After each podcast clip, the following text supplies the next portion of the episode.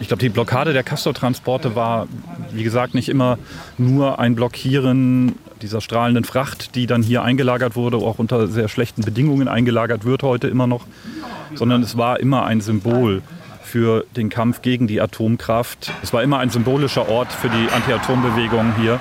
Ähm, es gibt mehrere davon, aber ich glaube, Gorleben ist da nochmal besonders. Moin. Die Reportage. Ein Podcast von NDR Info. Natur. Ich weiß noch, wie wir vom Gasthof Gedelitz, der hier so etwa anderthalb Kilometer entfernt ist, da war unser Protestcamp. Wir am Morgen losgezogen sind hier zur Straße rüber und ein sehr älterer Mann, so um die 70, neben mir lief und ich ihn fragte, wie oft waren Sie denn schon hier? Ich bin das erste Mal jetzt hier und er so, das ist auch mein erstes Mal, aber es ist für mich total wichtig, jetzt hier dabei zu sein und das sind alles so Eindrücke, da gibt es tausende von, die mich hier sehr geprägt haben. Das war Helge Bauer von der Anti-Atomkraft-Initiative Ausgestrahlt. Einer von vielen Aktivisten und Aktivistinnen, die mein Kollege Sven Arnert beim Abschaltfest Ende Juli im niedersächsischen Gorleben getroffen hat. Hallo Sven. Ja, hallo Karin. Das ist ja ein großes Thema, das du heute hier mit ins Studio bringst. Der Anti-AKW-Kampf im Wendland. Auch ein Naturthema, auf jeden Fall ein Umweltthema mit ja auch einer langen Vorgeschichte. Ja, das kann man wohl sagen. Im Februar 1977 gab der damalige niedersächsische Ministerpräsident Ernst Albrecht die Entscheidung bekannt, in Gorleben ein nationales Endlager für Atommüll und eine Wiederaufbereitungsanlage zu errichten. Das war auch die Geburtsstunde einer beispiellosen Protestbewegung, die ja bis heute aktiv ist. Und auf dem Abschaltfest, das du besucht hast, sind dann hunderte Atomkraftgegnerinnen in Gorleben zusammengekommen, um das Ende der zivilen Nutzung der Atomkraft in Deutschland zu feiern. Also auch, um zurückzublicken auf 45 Jahre Gorlebener Protestgeschichte.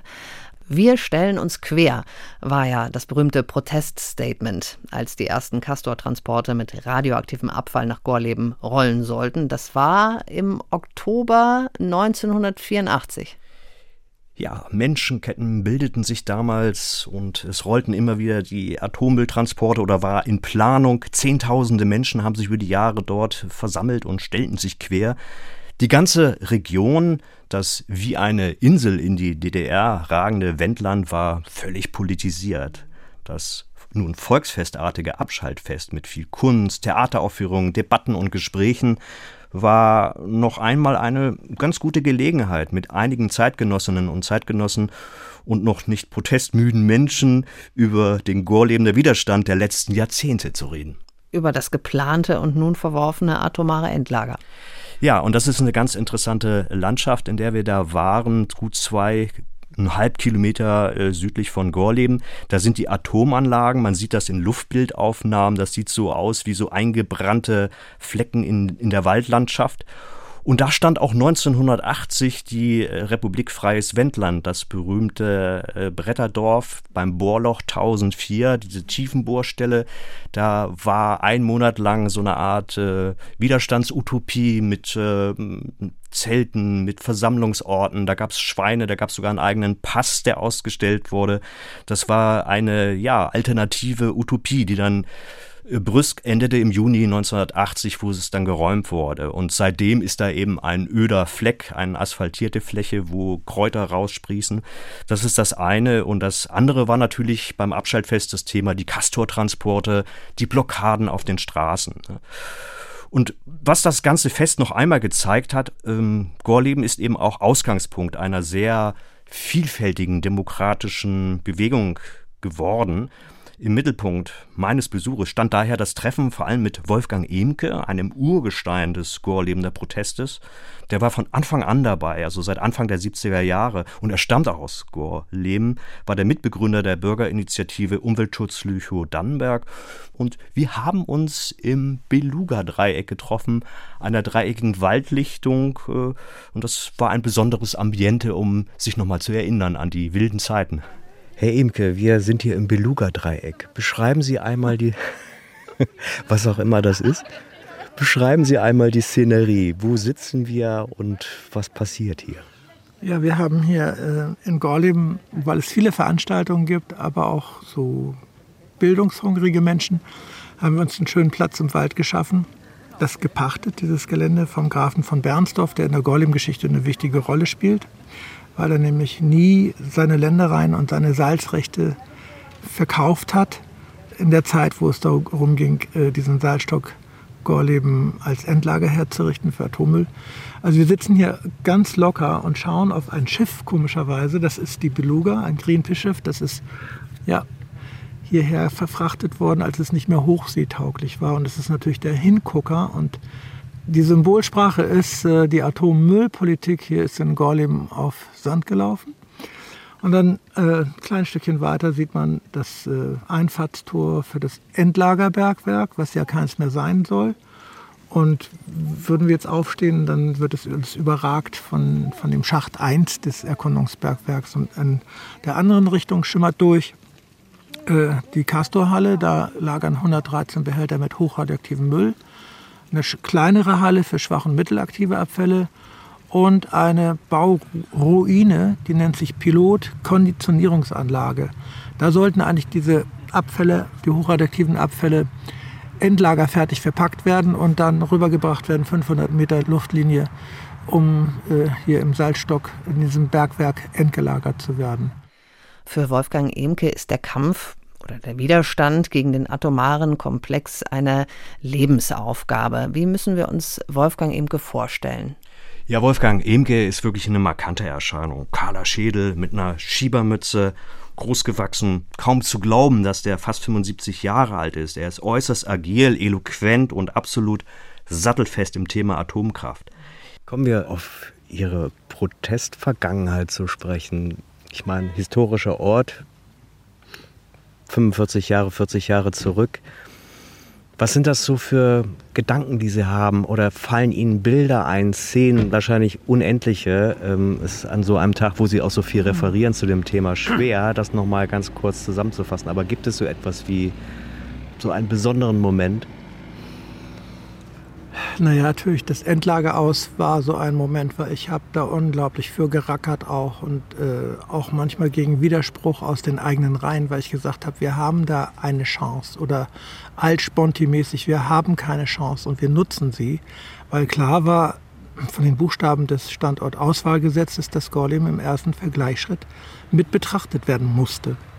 Und darin habe ich eine große Chance gesehen.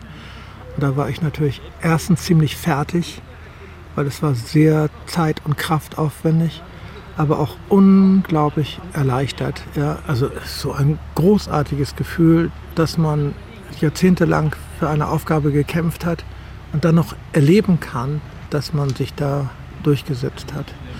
Und es gibt aber auch eine sehr, sehr persönliche Seite. Also wenn ich äh, hier fertig bin nachher, dann fahre ich in Gorlim immer ganz kurz auf den Friedhof, wo meine Großeltern liegen.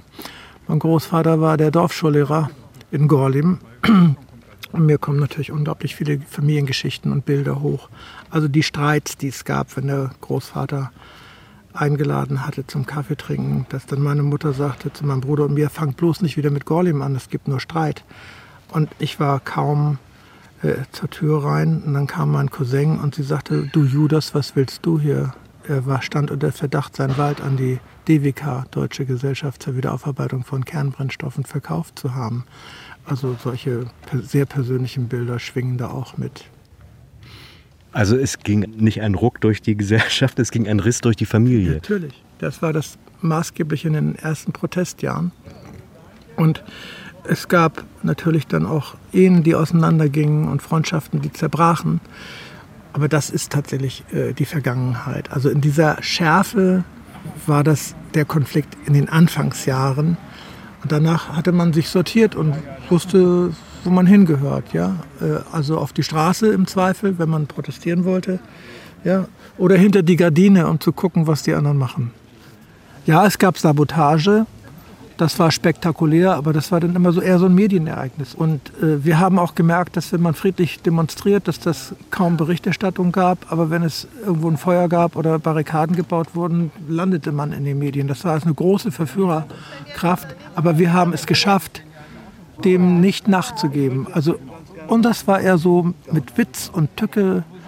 Es waren ja auch viele Künstlerinnen und Künstler mit dabei, die das hier mitgeprägt haben. Also es gibt so einen Begriff, äh, den ich irgendwann mal geprägt habe in so einem kleinen Aufsatz. Der Widerstand ist ein Gesamtkunstwerk. Und das finde ich auch, umreißt es besser. Das war ein erster Überblick über die Geschichte der Gorlebener Anti-Atom-Proteste. Du, Sven, du bist ja im Beluga-Dreieck auch noch mit anderen Menschen der Protestbewegung zusammengekommen, zum Beispiel mit Helge Bauer von Ausgestrahlt. Kommen wir mal kurz zu Helge Bauer. Was hat er organisiert?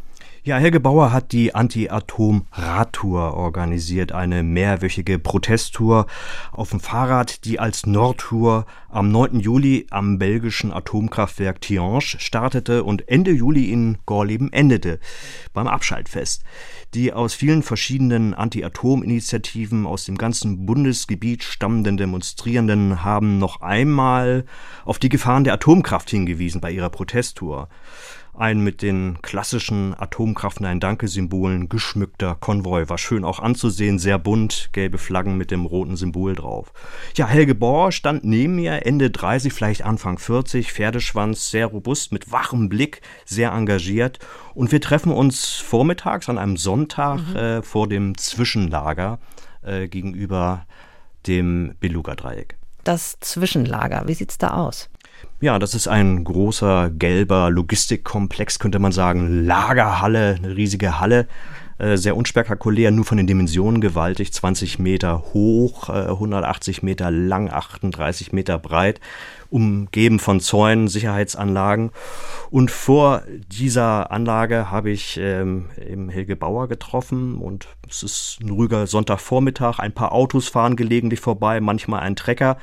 Und es ist nur ein Steinwurf von der Waldlichtung entfernt, wo ich Wolfgang Inke getroffen habe. Wir stehen hier zehn Meter vor dem begrünten Wall des Zwischenlagers. Im Hintergrund ähm, Wald, ziemlich äh, gelblich, ausgedörrt. Ähm, was ist das für ein Ort für Sie hier? Ist das ein, ein zentraler Ort, das, ein Mahnmal sozusagen auch schon, ein, ein Mahnmal zu Lebzeiten?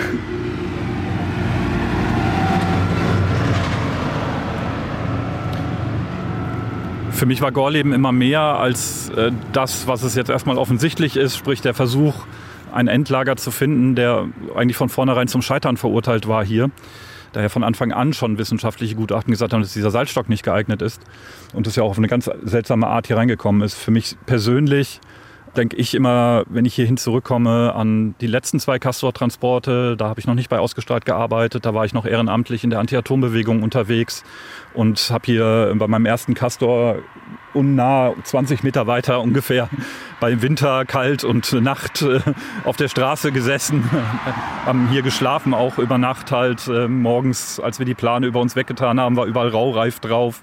Aber es war äh, trotzdem eine der schönsten Nächte meines Lebens, an die ich mich immer sehr gerne erinnere. In meiner Gruppe mit meinen Freunden an diesem wichtigen Ort, in diesem wichtigen Protest hier gewesen zu sein. Und es hat mich wahnsinnig geprägt. Ich weiß noch, wie wir vom Gasthof Gedelitz, der hier so etwa anderthalb Kilometer entfernt ist, da war unser Protestcamp, und wir am Morgen losgezogen sind hier zur Straße rüber und ein sehr älterer Mann, so um die 70, neben mir lief und ich ihn fragte, wie oft waren Sie denn schon hier? Ich bin das erste Mal jetzt hier. Und er so, das ist auch mein erstes Mal, aber es ist für mich total wichtig, jetzt hier dabei zu sein. Und das sind alles so Eindrücke, da gibt es tausende von, die mich hier sehr geprägt haben. Kann man sagen, dass das auch ein Anschub für eine weit andere Kreise ansprechende Protestbewegung war, diese Anti-Castor-Bewegung, also diese Blockade der Castor-Transporte? Ich glaube, die Blockade der Castor-Transporte war, wie gesagt, nicht immer nur ein Blockieren dieser strahlenden Fracht, die dann hier eingelagert wurde, auch unter sehr schlechten Bedingungen eingelagert wird heute immer noch, sondern es war immer ein Symbol für den Kampf gegen die Atomkraft. Ähm, das waren Zeiten, wo Atomausstieg noch lange nicht zu sehen war politisch. Und die meisten Menschen, glaube ich, die hier hingekommen sind, haben sich nicht nur diesen Containern ähm, entgegengestellt, dieser strahlenden Fracht, sondern haben sich vor allem auch damit zum Ausdruck gebracht, dass Atomkraft an sich für sie kein Ding ist, ähm, was sie in Deutschland wollen. die Gefahren, die von den AKW ausgingen, für sie vor allem im Vordergrund standen. Es war immer ein symbolischer Ort für die Anti-Atom-Bewegung hier. Ähm, es gibt mehrere davon, aber ich glaube, Gorleben ist da nochmal besonders. Nur ganz kurz nochmal, um es äh, in Erinnerung zu rufen, das Zwischenlager. Wie würden Sie jetzt die Bedeutung und möglicherweise Gefährlichkeit dieses Zwischenlagers jetzt bewerten? Das Zwischenlager, es wird ja im Wendland auch immer ähm, ein bisschen äh, in einem netten Begriff bezeichnet mit Kartoffelscheune und das trifft es eigentlich ganz gut. Wenn man sich vorstellt, ähm, die Wände dieses Zwischenlagers sind ähm, nicht mehr als 20 Zentimeter dick. Sie entsprechen einfach nicht mehr den Anforderungen an Sicherheit, die wir heute sehen auch in Frage von entweder einem zivilen Unfall mit einem Flugzeugabsturz oder auch einer Bedrohung von außen über terroristische Aktivitäten. Man hat da schon äh, bei den Zwischenlagern versucht, ähm, neue Regeln zu finden und äh, ist dabei sozusagen äh, zu versuchen, diese umzusetzen. Aber gerade hier in Gorleben ist da bisher relativ wenig passiert und ähm, da ist noch viel zu tun, da bleiben viele Probleme und die Gefahr, die auch von diesem Lager ausgeht, ist weiterhin noch relativ hoch an dieser Stelle. Das war Helge Bauer von Ausgestrahlt. Hier im Podcast Moin, die Reportage. Heute sprechen wir über das Abschaltfest in Gorleben. Und ich habe mal nachgelesen, diese bundesweit agierende Nichtregierungsorganisation mit Sitz in Hamburg, also ausgestrahlt, die gibt es seit 2008. Friedliche Protestaktionen stehen auf ihren Fahnen sowie Aufklärung über Atompolitik und Atomkraft ausgestrahlt, flankiert bundesweite Protestaktionen und war natürlich in dem Waldstück aktiv, wo das ausgediente Laborschiff von Greenpeace, die Beluga, als Denkmal steht. Also da, wo ja jetzt eben auch das Abschaltfest stattgefunden hat. Ja, das Beluga-Dreieck ist ein sehr mit Geschichte aufgeladener Ort, der eben zum festen Bestandteil der Anti-Atom-Bewegung in Gorleben und auch bundesweit geworden ist.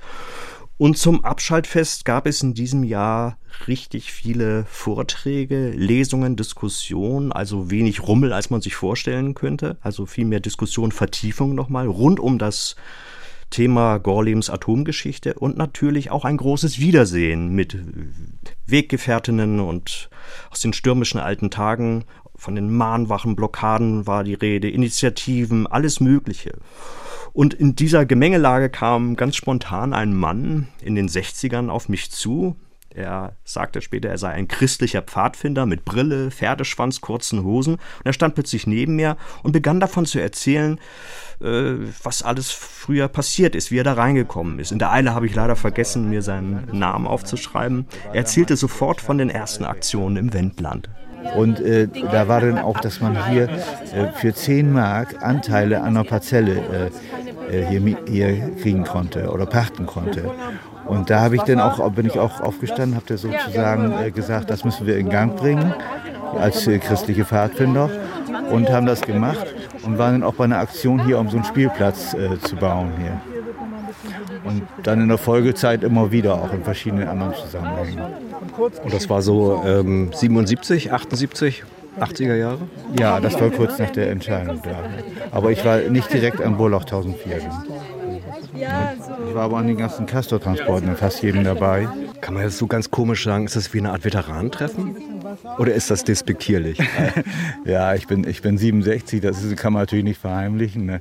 Das ist, ist dann so, ne? Ja. Ja, aber ähm, es kommen auch Leute äh, dazu, über die Schwierigkeiten, da Jüngere für zu kriegen. Da haben wir schon drüber geredet, dass das, was nicht mehr so präsent ist, ne? das Thema. Aber ähm, ich, äh, ich merke jetzt gerade, dass ich jetzt in der Zeit als Rentner das viel intensiver nochmal erleben kann. Und dass die Auseinandersetzungen noch da sind und diese ganzen Endlagerungen, alles noch äh, ist da. Und das ist so viel Arbeit, ist so viel, das ist nicht vorbei, die Atomkraft. Also das äh, erlebe ich immer wieder. Im, äh, ich wohne in Friesland, äh, dort ist es noch wieder Thema Endlagerung. Landkreis Wesermarsch, da sind die Atomtransporte noch durch. Und äh, also wir haben auch in kleinen Bereichen immer wieder Deponie Käseburg, da sind wir mit dem Fahrrad auch bei der Atomtour da vorbei hingefahren, haben eine Kundgebung gemacht. Da soll eben freigemessene äh, Sachen vom Abbruch eingelagert werden. Das klingt wie ein Kleinkram, aber es sind ganz viele Sachen, die in Deutschland, also äh, wo Initiativen da aktiv sind. Ein christlicher Pfadfinder aus Friesland über sehr friedliche Formen des Protests. Sven, du warst ja auch noch im Dorf Gorleben. Ne? Ähm, erinnert dort irgendwas an diese bewegten Zeiten? Ja, auf den ersten Blick vielleicht nein. Aber wenn man genauer hinguckt, äh, erinnern die Wartebänke an den abgebauten Bushaltestellen. Dort kann man auf eine Mitfahrgelegenheit warten, wenn man kein Auto hat. Ähm, denn ohne Auto ist man im Wendland völlig aufgeschmissen. Es ist so ein bisschen ein, ein Relikt aus alten Protestzeiten, wo man, äh, um zu den Demonstrationen, zu den Blockaden zu kommen, einfach nur den Daumen raushalten musste und da wurde man halt mitgenommen. Also es gab da keine Berührungsängste, was das angeht. An diesen Bushaltestellen dann, oder? Äh, nee, überall dann. Ne? Ah, okay. Jetzt war das speziell nochmal, darauf hat mich jemand hingewiesen. Also man kann sich da hinsetzen, da saßen auch drei Touristinnen, die haben sich einfach da hingesetzt und wollten einfach weiter. also ein Überbleibsel, ein schönes für die verkehrstechnisch ausgedünnte Region. Ja, und das Dorf heute wirkt schmuck, aufgeräumt, ähm, der Jahreszeit geschuldet ein bisschen ausgetrocknet, aber auch eben ein bisschen verlassen. Und auf der berühmten Lüchower Straße, die von der Gorlebener Hauptstraße direkt zu den Atomanlagen führt, findet man ein Fachwerkhaus. Das ist ein Informationsgebäude über das Zwischenlager Gorleben. Und es hat so ein bisschen was von so einem Heimatverein. Man könnte da irgendwie so Tonvasen drin vermuten. Sauber, unauffällig und nett. Nichts, was an die Brisanz des Themas Atomkraft erinnert. Ja, wie es dem Dorf Gorleben heute geht, habe ich natürlich auch Wolfgang Empe gefragt, der ja die Menschen und Verhältnisse in Gorleben wie seine Westentasche kennt. Naja, also so eine Standortgemeinde hat ja immer auch profitiert. Äh, einmal durch diese Gorleben-Gelder, die gezahlt wurden, auch durch die Ansiedlungsverträge. Und diese Gemeinden Gartu und Gorleben profitieren bis heute. Die kriegen fast eine Million jährlich. Sie sind ein bisschen so in so eine Nonchalance übergeglitten. Es gibt natürlich auch in diesen Gemeinden Gegnerinnen dieses Projekts. Nonchalance, das meint, äh, man hat sich abgefunden mit dem Rückbau dieses Endlagerbergwerks und möchte äh, vielleicht noch etwas rausholen an der Stelle. Ja, und da hat man sehr vieles in der Planung oder ist jedenfalls äh, als Idee auf dem Tisch. Zum einen Geothermie, das ist dann der ganze Komplex der Erdwärmenutzung aus oberen und unteren Erdschichten, das heißt die Nutzung natürlicher Wärmeenergie für Heizung, also Thema nachhaltige Energien. Dann ist eine andere Idee, eine Bildungseinrichtung dort aufzustellen, am liebsten eine Zweigstelle einer Uni, wo zukunftsträchtige Themen, also in Richtung regenerative Biolandschaft, Biodiversität äh, und andere Formen der Mobilität beforscht werden sollen. Das sind so mal die Ideen, die derzeit die Runde machen ja, all diese Ideen, die sind ja noch im Fluss und was dann auf dem zugeschütteten Bohrloch einmal wachsen wird, das steht noch in den Sternen. Ähm, aber du warst ja auch in der benachbarten Ortschaft in Gedelitz und dort gibt es ja das mittlerweile legendäre Gasthaus Wiese, ein historischer Ort des Anti-Atom-Protestes, Sammelpunkt vieler Demonstrationen, Debatten und auch guter rustikaler Landküche. Ja, ein weißes Dorfgasthaus mit Innenhof, Scheunen, Misthaufen und großer Wiese, also fast ein landwirtschaftlicher Betrieb auf der zum Abschaltfest Zelte aufgebaut waren. Hier gab es reichlich Kuchen, Diskussionen, später dann auch ein leichtes Gewitter. Und dort habe ich Elisabeth Hafner-Reckers kennengelernt. Sie ist die stellvertretende Vorsitzende der Bürgerinitiative Lüchow-Dannenberg und Mitbegründerin des Gorleben-Gebets. Und hier im O-Ton hören wir sie einmal mit einer kleinen Grußbotschaft an alle ihre Mitstreiterinnen aus den alten Jahren. Super. Ich habe mal auf einer Demo in Lützerath gesagt, Leute, lasst euch nicht entmutigen, wenn die euch sagen, ach, das geht doch alles gar nicht und, und, ja, und ne? Wir kennen die ganzen Argumente, die ganzen Entmutigungen, wie sie uns immer erzählen wollen, dass es gar nicht anders geht. Ich habe damals gesagt, Leute, denkt doch mal an euer Herz. Euer Herz funktioniert das ganze Leben so, dass es genauso viel gibt, wie es nimmt. Und nehmt das doch mit als Beispiel, dass das Leben bestens funktioniert, wenn Geben und Nehmen im Einklang sind. Und das möchte ich euch allen nochmal mitgeben. Und danke, dass wir zusammen so viel für dieses Land, für die Welt und für uns selber getan haben. Danke. Ja, so klang es, als sich Elisabeth äh, Hafner-Reckers bei ihren Mitstreiterinnen für jahrzehntelange Arbeit im Anti-Atom-Protest bedankt hat. Und im Gasthof Wiese, im benachbarten Ort Gedelitz, sitzen wir nun im Innenhof und Frau Hafner-Reckers erzählt mir bei Kaffee und Kuchen vom Gorleben-Gebet. Wie fing das an? Also was war das Gründungsmoment? Ja, 1989 war ja Wackersdorf als äh, Standort für die Wiederaufbereitungsanlage gesetzt. Gorleben war auch in der Öffentlichkeit und in der Politik gesetzt als Standort für den hochradioaktiven Müll. Und Menschen haben in Wackersdorf sehr wacker dagegen demonstriert.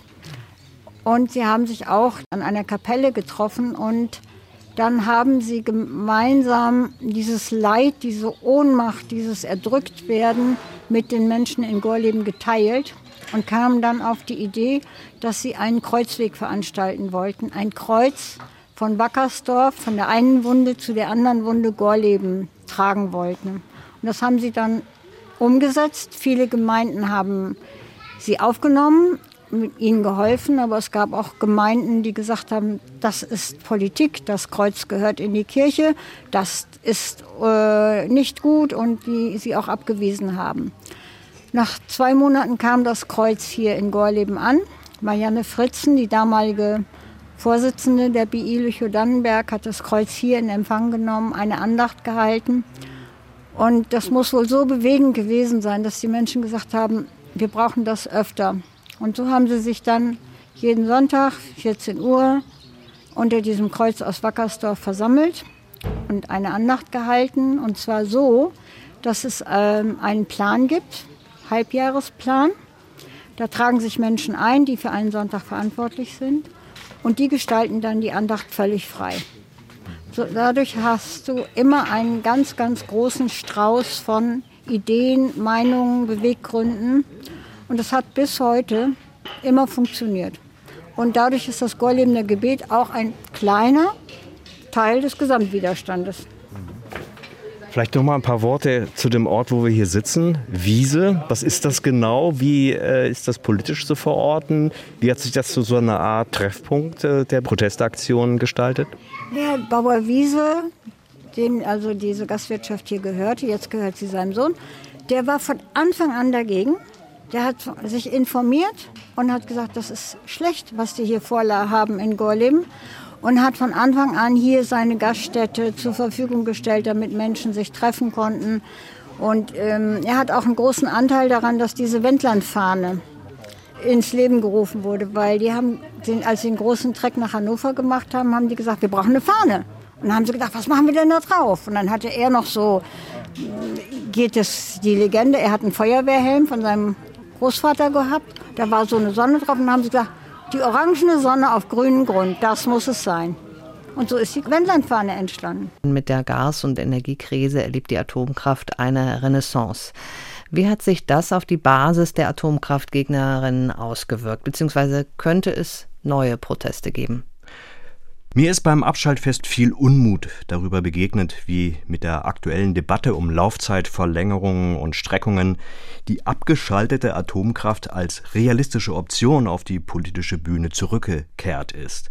Und so traf ich Andreas aus Süddeutschland, äh, weiß geschminkt, weißes T-Shirt, der an der Radtour von Ausgestrahlt beteiligt war. Und er hat mir erzählt, wie die neue Atomdebatte sogar in neue Protestaktionen münden könnte. Wenn es nach mir geht und eigentlich alle Atomkraftgegner sehen das so, ist es gar nicht akzeptabel, dass im Moment noch Atomkraftwerke laufen. Es ist im Moment ein zähneknirschendes, man hat sich mal darauf geeinigt, ähm, den Streit nicht weiterzuführen und ähm, das jetzt noch auszuhalten, dass dieses Risiko ständig besteht. Ich wohne in der Nähe von Neckar-Westheim. Das Ding kann jeden Tag um die Ohren fliegen. Ich habe keine Lust, das noch einen Tag länger als nötig auszuhalten. Und deswegen denke ich, es geht nicht um die Frage, wollen wir noch einen Tag länger oder weniger, weil es, es könnte sofort aufhören. Das wäre auch sofort kein Problem. Und ich fühle mich auch persönlich veralbert, verarscht, nicht ernst genommen mit so einer Argumentation von, wir bräuchten das für irgendwelche Energiesicherheit. Es gibt so viele andere Möglichkeiten, Energie zu sparen. Ähm, meiner Meinung nach hat das überhaupt nichts damit zu tun, dass es eine Energieknappheit gibt, sondern dass da Leute versuchen, ähm, das Rad der Geschichte zurückzudrehen. Und an der Stelle bin ich da an sagen, wir haben das schon einmal geschafft, den Atomausstieg durchzusetzen und ähm, wir werden da weitermachen. Ja, so ist das Abschaltfest zu einer neuen Etappe des Anti-Atom-Protests geworden. Die Debatte, die Kritik an der Atomenergie geht weiter. Wir wollen nicht spekulieren, was noch kommen wird. Sven, was ist nun deine Bilanz dieser kleinen Reise in die Gorlebener Anti-AKW-Bewegung? Ja, das war auf jeden Fall eine Zeitreise, das kann man sagen, in die Anti- Atomkraftbewegung, besonders in die Atomkraft-Nein-Danke-Kultur meiner Schulzeit. Ich kann mich da gut noch dran erinnern, wie der Button am Jackenrevers hing. Und das kam jetzt alles nochmal mir so in den Sinn und auch die Auseinandersetzung um das Atomkraftwerk Brockdorf. All diese Geschichten, wenn man in Niedersachsen aufgewachsen ist. Und so war es für mich nochmal besonders spannend, so eine ja, historische Figur wie Wolfgang Ehmke und seinen Mitstreiterinnen zu begegnen vor atomarer Kulisse und zuzuhören, um mir einmal nochmal klar zu machen, dass Protest eine mühevolle, arbeitsintensive Form demokratischer Auseinandersetzung ist. Und es ist durchaus handgemacht gewesen damals. Es gab kein, kein Handy, kein Internet. Also alles über unzählige Kontakte, Treffen, unendlich geduldige Gespräche. Ein schöner, mühevoller demokratischer Prozess.